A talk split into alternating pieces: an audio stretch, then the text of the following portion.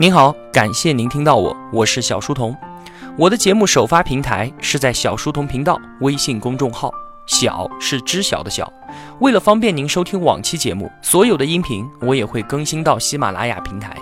那如果想与我们互动交流的话，请您在微信公众号内回复两个英文字母 QQ，我会把我们的交流群推送给您。小书童将常年相伴在您左右。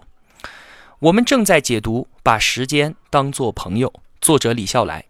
通过上一期节目的介绍啊，我相信您对于李笑来这一名终生学习者，还有《时间》这本书当中的许多核心观念，已经有了一个大致的了解了。那我们就一起打开书本吧。首先，我们要给《时间》这本书啊做一个定位。它给人的第一印象，把时间当作朋友，你会觉得这是一本讲时间管理的书。其实根本就不是，无论是谁，一定会在某一个时刻啊意识到自己时间的宝贵。但是管理时间这个说法却是极其的荒谬。为什么？因为这根本就是做不到的事情。时间它是无法管理的。无论你做什么，时间永远是在流逝当中。我们顶多能够做出更好的测量时间的工具，但是我们根本就无力去左右它。那如果你想打开一扇门，可是这扇门上有一个锁。我们就会想啊，拿钥匙把这个锁打开不就好了吗？可是钥匙在哪里呢？既然门是被锁上的，那么钥匙一定不会插在锁眼里面。没有时间了，这种尴尬就像是一把我们想要打开的锁一样。那么同样的，我们想摆脱这种尴尬，死死地盯着锁看是没有用的。李笑来说啊，他在写这本书的时候，突然有一天，他跟自己讲：“承认吧，你对时间的流逝根本就是无能为力的。”这一刻的醒悟，让他自己感觉是凤凰涅槃、浴火重生啊！没错，问题出在我们自己身上。我们要管理的根本就不是什么时间，而是我们自己。我们都生活在同一个世界里面，却又各自生活在自己的那个版本之中。改变自己，就意味着属于自己的那个版本的世界也为之改变。其中呢，也就包括了时间这一个属性。这本书所提倡的是，我们必须打开心智，提高思考能力之后，才能够用正确的方法去做正确的事情。这样，时间才是朋友；否则，时间它就是敌人。您可能说啊，这样讲会不会太矫情了？管理时间或者说管理自己，难道不是一回事儿吗？其实啊，根本不是一回事儿。我们只有找到问题的根源，才有希望去解决它。没有时间了，就是那一把锁着的锁，而我们自己。才是那一把打开锁的钥匙。管理自己所强调的是我们自己这个主体，而管理时间则是在强调手中的工具。很多时间管理的方法论啊，不是没有用，而是拿在心智尚未开启的人手中没有用。就像是武侠小说里面啊，江湖高手手拿一根树枝都可以横扫千军，而手无缚鸡之力的人呢，就算你给他屠龙刀也没有什么用，对吧？所以啊，这本书首先。它不是一本时间管理的书，其次呢，它也不是成功学的书。李笑来啊，对于成功学的观点，我是特别认同的。说成功从来都不是人人都可以做得到的事情，过去不是，现在不是，未来依然也不是。而对于我们自己来讲啊，基于比较的成功观其实是害人的。相比于追求比较的成功，成长。才是我们最最重要的事情，而且这是人人都可以做到，而且人人都应该去追求的事情。之前我说李笑来，他是亿万平民，写这本书的时候，他也只是一个经验丰富的老师而已，并不是什么商业上的成功人士。翻完这本书，你会发现里面也没有什么惊天的大道理，而都是一些非常简单的东西。有用的道理，往往它都是简单的，甚至是简单到了我们不由自主会忽略它的地步。所以这本书可以说是在给我们叙说着种种的常识，只是这些常识在此之前没有被真正的普及还有理解，这真的非常的可惜。最后呢，《时间》这本书它也不是鸡汤式的，它其中没有任何的安慰，因为这本书它就不是写给脆弱的人看的，脆弱的人才需要安慰。现实就是那么残酷，生活就是那么艰难，无论什么时候都一样。只有坚强的人才能够接受现实，而只有接受现实，你才能够运用心智做出理智的决定，才能够成为时间的朋友。关于接受现实这一点，后面我会单独拿出一期节目来讲。那好，时间就是这样一本书，能管理的不是时间，而是我们自己。靠积累让我们自己不断的成长，唤醒我们对于很多有用但是很简单道理的重新认识，打开心智，用正确的方法去做正确的事情，时间才会成为你的朋友。刚才在我的讲述过程中啊，反复出现了一个词“心智”，心理的心，智慧的智。《时间》这本书的副标题叫做“运用心智获得解放”。那什么才是李笑来所说的心智呢？书中给的定义啊是这样的：他说，心智是一个人过往获得的一切知识以及经验的总和，其中包括了这些知识和经验所造就的思维方式以及思考模式。心智啊，和智商完全不一样。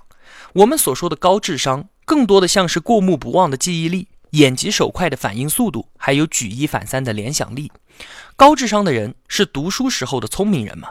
同样是看一篇英语的文章，你看完了，人家已经背下来了；同样是看一条概念，人家看完了，解十道题全对，而你解第一道题还难以下手，漏洞百出。这个是我们在读书的时候不会错过的体验。高智商。他是读书时期的聪明人，而打开心智，则是一生的聪明人。这让我想起了万维钢对于类似问题的理解。他说啊，所谓的聪明人，就是拥有智识的人，智慧和见识。首先，对于这个世界有正确的认识，对于人生有合理的安排，知道什么东西是好的。其次，他相对于普通人啊，他们更加相信规则，更能够和陌生人达成合作，更善于理解抽象的概念。更愿意探索未知，更能够承担风险，因此他们更有可能身居现代社会的精英阶层。而这样的人，在李笑来看来，一定就是打开了心智的人。这些人就是我们经常说的，是认知维度更高级的人。而这一切的一切，都源于终生的学习和时间的积累。心智这个概念啊，和我们以往经常提的认知，是不是很像？说形象一点，它就是我们每个人脑子里面那个可以不断升级、不断迭代、不断完善的操作系统。其中最需要强调的是一点：我们要学习观察自己思考过程的能力。这句话要记住，后面我会用很多事例来反复说明这一句话。我们要学习观察自己思考过程的能力。我们要用大脑控制自己的大脑。我们要学会把自己的思考作为思考的对象，这是打开心智的窍门。李笑来说啊，你的大脑啊，它并不是你，你的大脑是属于你的。尽管我们用它来进行思考，好像是它在指导我们的行为，但是我们自己并不隶属于大脑，而是它隶属于我们。要分清楚这个主仆关系非常的重要。比方说啊，我们自己知道啊。锻炼身体，它是一件正确并且是有益的事情。但是每当要展开行动的时候呢，我们的大脑就会强化运动所带来的不适，让我们放弃运动。这个时候啊，运用心智的力量的话，你就会明白，这是我的大脑想要支配我，而我才是大脑的主人。我现在立马要去运动。这个例子啊，是不是很像我们在未来简史中说的提出的那一个体验自我和叙事自我的概念？是的。如果用这个概念来说的话，那么就是开启心智，就是强化我们的叙事自我。再比方说，有一件事情激怒了你，让你愤怒，这可能会让你做出一些不理智的事情。那这个时候，如果你观察自己的思考过程的话，你就会发现你自己马上就要变成大脑的奴隶了。于是，赶紧运用心智的力量，你就会明确的知道，我自己现在很愤怒。一旦我知道自己很愤怒，一旦这个思想启动，马上我们就从这个愤怒的情绪中接管了自己的大脑。这个道理啊，极其的简单，但是却被大多数人所忽略掉了。再比方说，我们来做一个心智练习。我告诉你一句话：时间总在过后才显得飞快。时间。总在过后才显得飞快，你理解这句话了吗？怎么运用心智去思考这句话呢？过程是这样的：时间总在过后才显得飞快。嗯，听下来确实是对的。那为什么我会有这样的感觉呢？然后我们开始观察自己的思考过程。如果这个感觉是真的，那在此之前为什么我会忽略了这个事实？我错过了什么事情吗？如果它是对的，那么从现在开始，我应该如何去思考，如何判断，又如何行事呢？我还有些什么是需要去纠正的呢？好了，你可以自己想想这么几个问题。这个思考的过程还有答案，没有人可以为你代笔。每个人所要的都是自己才能给的答案。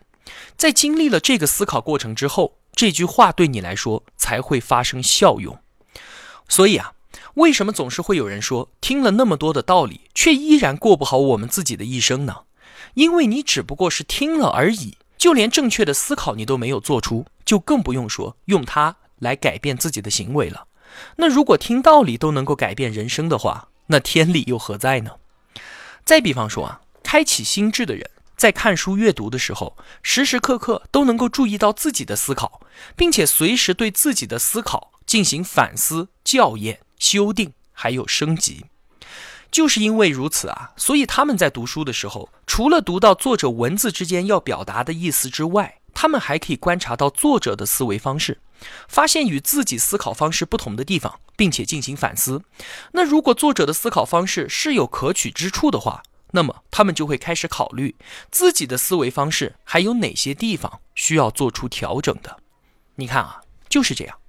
我们都看同一本书，我们都听同一节课，我们同样知道那么多的道理，但是因为我们的思维方式和那一些开启了心智的人不一样，所以我们的收获也是完完全全的同。运用心智的力量，其实就是我们说的自我认知和认知升级的方法论。心智啊，是《时间》这本书的第一概念，但是我觉得李笑来并没有把它说得很清楚。包括现在，李笑来在《通往财富自由之路》的专栏里面，也是用另外一个叫做“原认知”的概念来定义心智的。所以啊，我就尽量用例子来向你说明，我们要学会跳出自己的思维局限，把自己的思维模式当成我们观察的对象，站在第三者的角度来辨别我们的思维模式到底是不是对的，以及还有哪里不足。我们不是受大脑支配的，我们自己才是大脑的主人。我知道您要完全理解这个概念不是很容易，但是您一旦听懂了，去付诸于行动的话，却是异常的简单。希望您能体会到其中的含义。再给您举一个书中的例子，是一位奥地利的神经学专家，叫做维克多·弗兰克。他的父母、妻子还有兄弟都是死在了纳粹的手里面，他本人呢，则在纳粹的集中营受到了残酷的对待，经历了无数的波折还有思考。他终于想明白了一件事情：人所拥有的任何东西都可以被剥夺，唯有人性最后的自由，也就是在任何境遇中选择自己的态度和生活方式的自由，是不能够被剥夺的。换一种方式来说啊，那就是经过了长期的思考，弗兰克终于意识到自己其实可以控制自己的大脑，而不是被自己的大脑所左右。于是，在最艰难的那段岁月里面，他选择了积极向上的态度。他没有悲观，没有绝望，反而他在脑海中想象啊，我自己重获自由之后，该如何站在讲台上，把关于集中营的心理学讲给来宾们听。凭着这种积极乐观的思维方式，尽管他身处集中营，弗兰克却可以让自己的心灵越过牢笼的囚禁，在自由的天地里任意的翱翔。这就是我们所谓的运用心智获得解放，不要让自己跟着感觉走，成为自己大脑的奴隶，而是要翻身做大脑的主人。人与人之间心智的力量就是一点一点积累起来的，最终人和人才天差地别。我们前面给它的定义是一个人所有的经验和知识的总和，无论是吸收知识还是总结经验，都需要经过正确的思考才能够得出结论。在这个过程里面啊，每个人的认知都会根据新的知识和经验，或者巩固，或者调整，或者否定，或者是推倒重建。所以说啊，心智这个东西可以说是上不封顶，这是一个没有尽头的追求。还记得上一期节目里面我和您说的李笑来他去学习编程的事情吗？因为小时候他拿着十块钱去学习了，在当时看来没有任何用处的编程。